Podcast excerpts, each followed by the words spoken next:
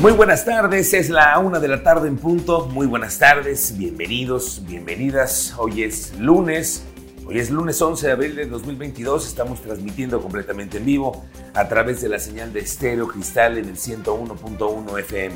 Bienvenidos, bienvenidas, me presento. Soy Miguel Ángel Álvarez, un reportero muy apasionado de las noticias y vengo acompañado de un grupo de profesionales dedicados a la información con colaboradores de primera para que en dos horas le podamos informar y compartir lo más importante ya de usted bien enterado. Hoy en un lunes que ha sido de verdad un lunes muy interesante con el tema de la niña que venimos contándole desde la semana pasada todo lo referente a lo que ha sucedido, la investigación por parte de los fiscales, la consignación, la detención de un primer responsable, todo este proceso se lo vamos a ir contando. Por lo pronto, el mismísimo rey del rating, Cristian Lugo. Amigo, muy buenas tardes. Amigo mío, como siempre es un placer compartir los micrófonos y este servicio informativo. La invitación a nuestro auditorio a que se reporte, ya están las líneas listas. 442-238-3800. Hoy atendiéndoles de manera directa. 442-238-3800. Vaya programa el que tenemos en este arranque de semana, ¿cierto? Correcto, aquí comenzamos. En donde estés, a la hora que quieras. Esto es lo más importante en el podcast de Así sucede expreso del 101.1 FM Estéreo Cristal. A esta hora de lunes, lo que tenemos es a un primer sospechoso presentado ante un juez de control del Tribunal Superior de Justicia. Ya se encuentra presentado y hoy a las 11 de la mañana comenzó la audiencia inicial en los juzgados al interior del Centro Penitenciario Varonil de San José el Alto. La Fiscalía lo presenta como probable responsable del delito de feminicidio. Y aquí comenzará un proceso judicial para que la Fiscalía lo acredite ante un juez y se resuelva su situación jurídica y además sea lo más pronto posible, porque este es un hecho que tiene indignada a la sociedad queretana. Y además está el ojo puesto en los jueces hoy. Pero para haber llegado a este momento, han pasado muchas cosas. Investigaciones, declaraciones, entrevistas con familiares. La familia ha sido clave en el desarrollo de todo y también sobre todo los vecinos, que son fundamentales en estas pesquisas por parte de los fiscales. Ha habido varias versiones de la fiscalía, porque aquí, aquí viene lo interesante que desde el inicio de la denuncia por parte de los papás, que es María Teresa e Isidro, los papás a quienes les mandamos, por cierto, desde aquí toda nuestra solidaridad. La fiscalía implementó un operativo para evitar que el cuerpo de la niña saliera de las inmediaciones de este condominio. Eso se lo dijimos a usted, se lo reportamos desde el primer momento se verificaron vehículos entre todos los vecinos, se hizo un cerco de seguridad, de blindaje, que de hecho continuó todo el día posterior, el viernes, a la desaparición de la niña. La fiscalía de inicio divulgó que, que se había logrado una orden de cateo por un juez para intervenir 108 departamentos del condominio Moros, ahí en el fraccionamiento Paseos del Marqués pero solo se cumplimentó el mandato judicial para 12 domicilios. Escuche usted, sí, solamente 12. En donde, ojo, en uno de los departamentos registrados se localizaron indicios contundentes, así fue como lo dijo la fiscalía, contundentes y biológicos sobre la muerte de la pequeña Victoria. Pero para esa hora del cuerpo no se sabía nada. Luego la fiscalía informó que se había conformado una brigada de búsqueda integrada por más de 100 personas de esta Fiscalía General, de la Policía Estatal, de la Policía Municipal del Marqués y también ayudados por la de Querétaro. Se informó que se revisó varias veces la trayectoria, es decir, el camino que pudo haber tenido la niña, que debió haber seguido desde su domicilio hasta el lugar del destino, que era la papelería supuestamente. La mamá, María Teresa Martínez, nos cuenta en sus primeras declaraciones que le dan, por cierto, a Televisa Querétaro, en una entrevista, que a la pequeña Victoria, por cierto, la menor de tres hermanos, porque hay otros dos niños, sí, son sus hermanos, uno de nueve y otro de catorce. Nos cuenta la mamá que ellos como papás, porque estaban juntos, supuestamente, la mandaron a una pequeña papelería que se encuentra en el tercer piso de una de las torres que está en el mismo fraccionamiento, es decir, ni siquiera salió de allí. Escúchela. Mandamos a la niña a la papelería que está ahí dentro del condominio a comprar un Yurex. Como a los 10, 15 minutos nos percatamos que mi hija no regresa.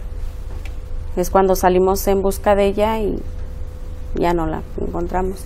Para que usted se imagine y lo dimensione junto conmigo, este fraccionamiento cuenta con varios complejos de pequeños edificios. Son cerradas con una reja exterior que controlan incluso los mismos vecinos. Los pequeños comercios son ahí mismo, en los departamentos. Hay una tienda de abarrotes, por ejemplo, en un piso y una pequeña papelería en otro. Los papás, en el momento en el que se pierden de vista a la chiquita, que es cuando la mandan a la papelería por un diurex, mientras tenían en casa a unos carpinteros cotizando supuestamente un pequeño mueble. La buena noticia es que a la vuelta de esos condominios hay un vecino que había montado una cámara de seguridad, misma que fue inspeccionada por los fiscales, obviamente le solicitaron los videos, y aquí es donde hay un primer dato revelador, que no salió la pequeña Victoria de aquí, es decir, no salió, ya se sabía desde el inicio. La cámara nunca registra que la menor salga o alguien la saque. Incluso la mamá lo explica. Ahí no, al lado sí hay unas en las cuales ya les dieron acceso a las a la fiscalía. La fiscalía ayer me comentó que revisaron esos videos y mi hija no se ve salir. Mi hija no se ve salir por la puerta principal, por el portón, mi hija no sale. Lo único que sale y entra es la camioneta que fue a hacernos el presupuesto de los closets. Fíjese lo importante de esto. La fiscalía en todos los comunicados siempre refiere que hubo más de 100, 120 policías de distintas corporaciones trabajando en revisar alcantarillas, escaleras, puntos ciego y espacios de riesgo de los condominios Castelo, Barcelona, Narváez y este que es el clave, Moros. Además, la Policía Municipal del Marqués determinó el cierre del condominio y, por control, todas, todas las entradas y salidas y otra, que los perros que entraron al mismo condominio de Moros, donde desapareció la pequeña Victoria, dieron señales de algo, pero que no se encontró nada. Luego el pasado viernes, aquí mismo le estábamos transmitiendo este momento en el que se conoce que se encuentra el cuerpo, se explica esto que el viernes por la mañana el vecino de un departamento de la planta baja alertó sobre la presencia de un posible cuerpo cubierto de plástico, situación que fue corroborada por la Policía Municipal del Marqués. Se lo dije el pasado viernes, estábamos aquí transmitiendo eso en vivo. Pero ¿cómo pudo haber sucedido este hallazgo? Si estuvieron todos los cuerpos de seguridad del Estado, todos abocados en su búsqueda en un condominio donde eh, definitivamente no había escapatoria, al menos así lo pensamos.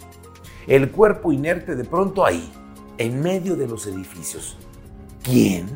Si no es por los vecinos, ¿quién pudo haber abandonado el cuerpo ahí? Se aplicó una necrocirugía de ley y la fiscalía, después de una serie de estudios, determina esto. Causa de la muerte, asfixia por estrangulamiento y lesiones de carácter sexual. Ojo con esto, ¿eh? lesiones de carácter sexual que pueden derivar en un agravante también para el caso.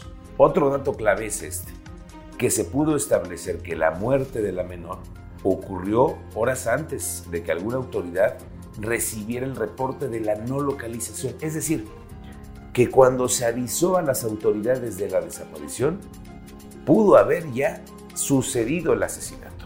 ¿Qué le parece eso? Por eso le digo que aquí la familia es clave. Yo no actuaría, yo daría todo porque me volvieran a, regresar a mi hija. Reitero, no, no procedería legalmente, solamente quiero ver a mi hija. Desde el inicio, los vecinos de los condominios reclamaron a las autoridades la estrategia de búsqueda.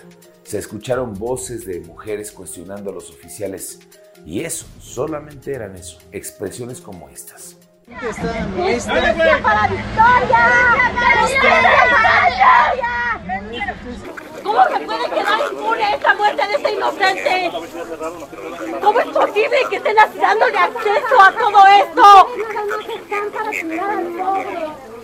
¿Cómo puede ser policías que ya lo dejaron ir? Este ha sido un larguísimo fin de semana para los habitantes de este lugar, para todos los vecinos que este sábado recibieron el cuerpo de Victoria.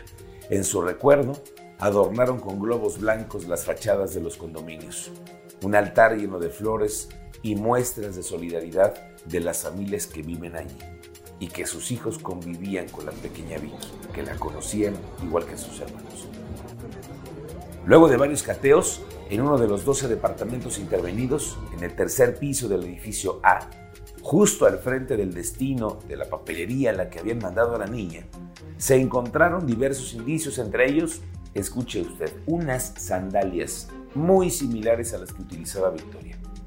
En distintos momentos, seis personas fueron presentadas e interrogadas y finalmente los fiscales encontraron suficientes pruebas para incriminar a un hombre. Es un hombre de 26 años de edad que dijo ser originario de Oaxaca y que tenía viviendo en ese departamento más o menos dos meses.